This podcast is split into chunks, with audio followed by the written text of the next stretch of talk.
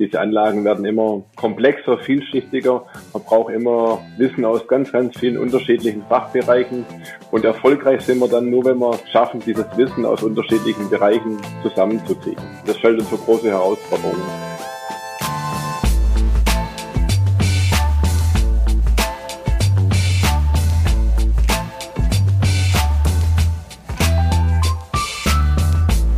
Herzlich willkommen zum Faktor A Podcast. Wir begrüßen heute Dominik Jauch von der Spinner Automation GmbH und wir wollen über das Thema Strukturwandel sprechen. Herr Jauch, herzlich willkommen. Hallo. Vielleicht äh, stellen Sie sich und äh, den Betrieb einmal kurz vor, bevor wir einsteigen. Ja, gerne.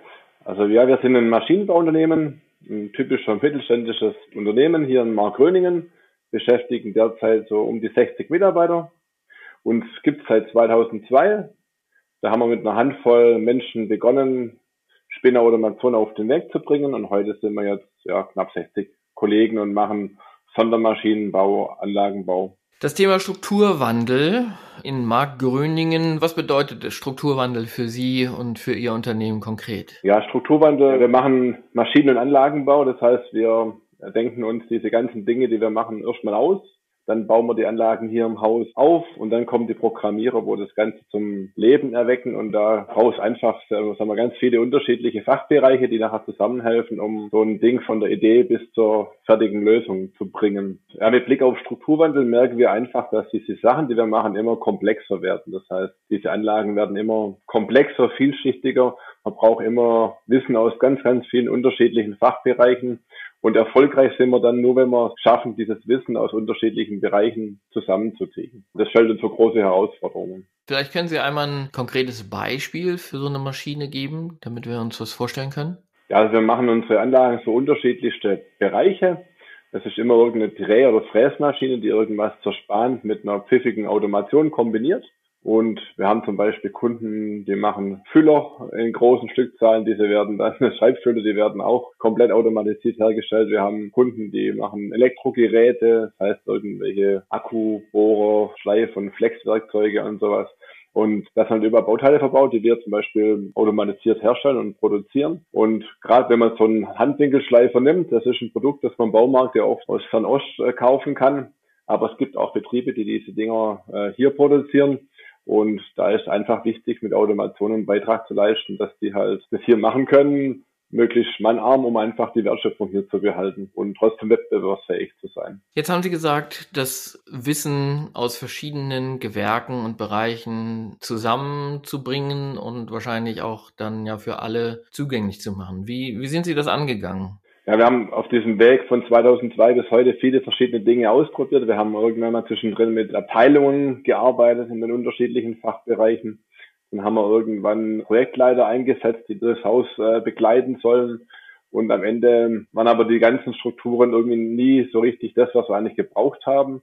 Und heute arbeiten wir agil und selbst organisiert mit kleinen Teams, die alles Fachwissen haben und die sich dann letztendlich gemeinsam im Team abstimmen und so die Projekte und Dinge tun, die wir brauchen. Und so haben wir einfach eine unglaublich schnelle Reaktionszeit, haben Entscheidungen auf direkt an den Anlagen auf der Ebene, wo sie hingehören. Und das macht uns schlagkräftig und, und schnell. Sie sind ja nun Geschäftsführer. Welche Rolle haben Sie dann oder welche Rolle haben Führungskräfte dann in diesem Konstrukt? Wenn man redet von agil und selbstorganisiert, dann heißt es ja, man hat eigentlich so gut wie keine Führung mehr im klassischen Sinne.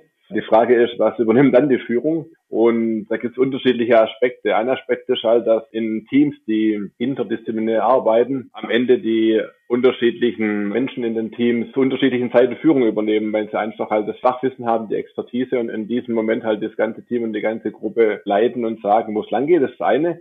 Und es für, einen, für mich als Geschäftsführer bedeutet es einfach, die ganze Mannschaft auf ein gemeinsames Ziel hin auszurichten und zu fokussieren und das ist eigentlich meine Hauptaufgabe, zu gucken, wo wollen wir die nächsten Jahre uns hinentwickeln, was sind die übergeordneten Zielbilder, Visionen, wo es hingehen soll, damit einfach alle sich daran orientieren können. Das ist eigentlich die Hauptaufgabe, die mir zuteil kommt. Und wie hat sich da Ihr Verhältnis oder Ihr Kenntnis der Belegschaft verändert? Sie haben ja dadurch dann auch ein anderes Verhältnis zu den Kollegen, nehme ich an. Ja, wobei das hat sich bei uns jetzt, glaube ich, gar nicht so groß verändert, weil wir schon immer, sagen wir, ein Familienbetrieb waren und schon immer alle miteinander per Du waren und alles schon eigentlich auf Augenhöhe uns begegnet sind. Es gab so diese klassische Chefrolle, sage ich mal, Die gab es bei uns noch nie und das ist schon so, so bin ich auf dem Typ und wegen dem hat sich jetzt in der Kommunikation, denke ich, gar nicht so viel geändert. Aber was man schon merkt, ist halt wenige Probleme wirklich technisch bei uns. Die meisten Probleme, die uns eigentlich im Alltag auf die Füße fallen, sind zwischenmenschliche Probleme. Weil das Wissen haben wir für die Probleme alles im Haus. Es ist nur entscheidend, dass die Menschen mit dem Wissen zur richtigen Zeit am richtigen Ort ihr Wissen einbringen und da kommt meistens das Zwischenmenschliche als viel größerer Faktor zum Vorschein da merke ich schon durch diese andere Zusammenarbeit in den Teams und legt einfach ein bisschen mehr Fokus auf das Miteinander und da hat sich schon auch untereinander viel in den letzten Jahren bewegt und verändert. Und ich glaube, das zeichnet uns heute aus und das wiegeln uns halt die Kunden immer wieder, die einfach sagen, wenn man zu euch kommt, äh, man weiß gar nicht so richtig, wie ihr organisiert seid. Das ist für viele gar nicht so richtig durchsichtig. Aber irgendwie weiß jeder, was er zu tun hat und das sind immer helfende Hände da und irgendwie funktioniert es bei euch richtig gut. Jetzt stelle ich mir das Schwabenländle eher traditionell vor. Wie ist denn dieser Wandel von der klassischen Hierarchie hin zu selbstorganisierten agilen Teams sowohl bei den Kollegen angekommen, aber vielleicht auch in der Außenwirkung?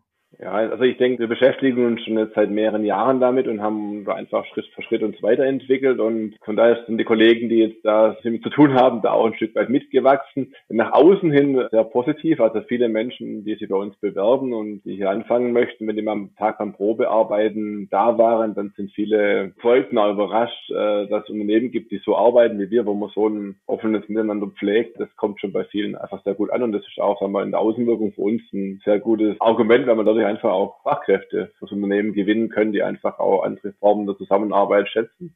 Und zu den Kunden hin heißt es halt auch für uns, wenn wir in solchen Teams arbeiten, wenn wir eine Anlage bauen oder auch ja, verkaufen, dann sind bei uns ganz viele Menschen aus dem Haus immer involviert, aus den unterschiedlichsten Bereichen, hin von einer Montage über die Elektriker bis hin zur Programmierung. Und so treten wir auch beim Kunde auf. Also das heißt, beim Kunden kommt nicht irgendein Vertriebsmann vorbei, der irgendwas verkauft, sondern wir treten da oft als Kollegen-Team auf mit ein paar Kollegen aus den Fachbereichen und das zeigt eine ganz andere Kompetenz nach außen. Und gerade wenn die Projekte komplexer werden, dann brauchen wir da einfach auch diese tiefe Zusammenarbeit mit unseren Kunden. Das kann man oftmals gar nicht mehr so im klassischen Vertrieb, Verkauf abbilden, diese Projekte. Welche Rolle hat denn die Digitalisierung bei Ihrer Entwicklung gespielt? Ja, die Digitalisierung ist da so ein Bereich, der, glaube ich, überall voranschreitet, aber bei uns ganz natürlich. Also ich denke, äh, wenn ich meine Kinder anschaue, die wachsen halt mit dem Smartphone irgendwo ein Stück weit äh, auf und da sind Dinge, die für uns neu waren, sind für die schon normal und so ist bei uns auch. Also wir haben natürlich Abläufe, die routinemäßig ablaufen. Hier sind bei uns im Haus vom ERP-System und so alle abgedeckt und automatisiert. Das würde kein Mensch mehr anders machen, weil es einfach verschenkte Ressourcen sind, wenn sich ja Menschen um stupide Dinge kümmern, die man im Computer abbilden können oder digital abbilden können. Von daher ja, wir gehen da, denke ich, mit der Zeit und durch die Automatisierung ist man aber da, glaube ich, auch gar nicht so fremd, weil Automatisierung ist ja ein Stück der Digitalisierung. Also dort, wo wo Menschen heute Dinge machen, die immer gleich laufen. Da kommen wir mit unserem Roboter und uns automatisieren. Und das Gleiche macht der Computer auch. Da, wo Dinge immer gleich laufen, da kann man auch ein Programm nutzen und das dann abbilden. Von daher ist das Digitale bei uns schon immer so ein Begleiter, weil, wir, weil unsere Anlagen halt vernetzt sind und wir eigentlich schon in diesem Umfeld eigentlich gewohnt sind zu arbeiten. Mhm. Und das Problem, das ich da auch selber sehe, das ist gar nicht so die Technik, die Digitalisierung, die Technik kann man kaufen. Also ein Roboter ist heute eine Massenware. Also da ist nicht mehr, gar nicht mehr so das Know-how drin, sondern Vielmehr ist ja die Frage, was können die Menschen tun, wenn ihre Arbeitsplätze durch solche Technik quasi erstmal substituiert werden, die nachher dann eigentlich stupide Tätigkeiten abgeben, weil es nachher irgendein Computer oder ein Roboter macht. Und da ist ja die viel größere Frage, denke ich immer, was machen wir mit diesen Menschen? Können wir die im Unternehmen erfolgs- und gewinnbringend einsetzen?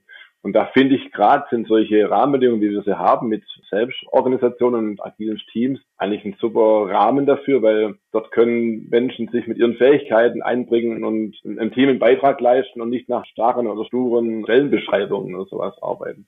Ja, das heißt dann, dass bei Ihnen wahrscheinlich auch viele Ideen äh, aus dem Team selbst kommen, ja? Genau, also ja, bei uns ist im Alltag, wenn Probleme auftauchen, dann braucht man Kreativität und schlaue Köpfe, die dann daraus eine Lösung formulieren. Und das passiert bei uns halt in diesen Teams, die halt aus unterschiedlichen Fachbereichen zusammengesetzt sind. Weil die Probleme, die wir heute haben, die sind ja oft sehr vielschichtig. Also da gibt es ein Problem, das hat einen mechanischen Anteil, einen elektrischen Anteil. Der Programmierer hat auch noch eine Sicht drauf. Und erst wenn alle zusammen sich überlegen, wie man es lösen kann, gibt es überhaupt die Möglichkeit, das Problem zu lösen. Und da sind diese Rahmenbedingungen, die wir haben, denke ich, optimal dafür.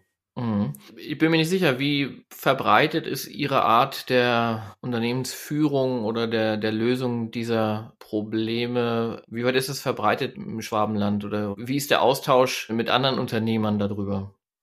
Ja, also wir, ähm, ich denke, es ist noch nicht so weit verbreitet, aber es beschäftigen sich immer mehr Unternehmen damit und das ist auch der Grund, warum wir zum Beispiel solche Praxistage anbieten da laden wir Unternehmen ein, sich bei uns anzuschauen. Also wir haben dann abends so im Jahr ein paar Tage, wo wir Türen öffnen, wo dann Unternehmen mit ihren Mitarbeitern sich bei uns anmelden und dann hier mal einen Tag Einblicke bekommen in die Praxis, ein bisschen gepaart mit Grundlagen und Theorie, was eigentlich dahinter steckt, hinter diesen Gedanken um dann aber auch ganz praktisch äh, ins Gespräch zu kommen mit den Menschen, die bei uns arbeiten. Weil ich denke einfach, für alle Unternehmen im Schwabenland ist es wichtig, einfach die Weichen auf Zukunft zu stellen. Das ist für uns die ganze Gesellschaft wichtig. Und wenn müssten wir auch ein Anliegen, dieses Wissen und die Erfahrungen, die wir schon gesammelt haben, einfach weiterzugeben. Sie stoßen da durchaus auf Interesse, nicht nur Skepsis. Ja, also es gibt sehr viele, die das interessiert und gerade weil wir halt aus der Praxis sind, das macht, glaube ich. Es gibt natürlich mittlerweile auf diesem Agile und Agile und Scrum und New Work gibt es ja ganz viele viele Beratungen und ganz viele Angebote. Aber häufig wird dann nur über irgendwas erzählt, aber es gibt ganz wenige praktische Beispiele und das ist der Grund, das kommt schon gut an, weil einfach wir Dinge machen und nicht nur davon reden, sondern es tun und es ganzheitlich im Unternehmen so leben und arbeiten. Das ist ja für viele Mittelständler einfach auch wichtig, glaube ich, ein Gefühl dafür zu kriegen, wenn man einfach mit den Menschen spricht, die das wirklich tun. Wie hat sich diese Entwicklung jetzt für Sie selbst als Unternehmer getan oder wie, also Ihre Rolle selbst hat sich ja verändert. Wie gehen Sie persönlich damit um? Ja, also es hat einmal die Rolle dahin verändert, dass einfach dadurch Verantwortung und sich verantwortlich fühlen für die Sachen, die wir tun und auch dahinter stehen, einfach immer im ganzen Unternehmen ausgebreitet hat über die Jahre und dadurch auch jetzt auf meinem Schreibtisch jetzt nicht viele Kleinigkeiten sich auflaufen. Das heißt, ich habe auch die Freiräume und die Zeit, mich um meine eigentliche Aufgabe als Geschäftsführer von so einem Unternehmen zu kümmern und bin halt mit Tagesgeschäft groß belastet. Und das ist, glaube ich, auch gut so und auch wichtig, um einfach in die Zukunft zu schauen und zu gucken, was sind die Dinge, die wir morgen tun. Und da muss sich jemand beschäftigen und das kommt einfach mir auch als Rolle zuteil. Und wenn Sie jetzt ins nächste Jahr oder in die nächsten fünf Jahre schauen, was glauben Sie, wo die Reise dahin geht? Ich glaube, diese Form der Arbeit, die wir sie heute haben, bei Spinner Automation ist, ist eine gute Grundlage, weil wir einfach den Begriff der Agilunternehmen auch so aufgestellt sind. Das heißt, wir können uns an die Sachen, die kommen, einfach anpassen. Also wir haben keine Jahresplanung für die nächsten drei Jahre gemacht, weil wir sind der Meinung, das ist heute eh nicht mehr möglich. Wir hatten letztes Jahr ein Wachstum gehabt von 100 Prozent. Das heißt, wir haben den Umsatz verdoppelt, weil einfach die Projekte da waren und wir gemeinsam Wege gefunden haben, wie wir das abbilden können. Und wir werden dann in 2020 wahrscheinlich wieder ja, 30 Prozent weniger haben, weil sich Sachen wieder verändert haben. Aber mittlerweile sind wir in der Lage, damit umzugehen. Und ich glaube, das ist schon ein wichtiges Element, wenn man in den nächsten Jahre schaut. Es wird alles unplanbarer. Wegen dem ist es wichtig, sich selber als Unternehmen so aufzustellen, dass man einfach, wenn eine Chance da ist, die beim Job begreifen kann und agil und flexibel einfach auftreten kann. Ja, super, wunderbar. Vielen Dank, Herr Jauch. Gerne für Ihre Gedanken.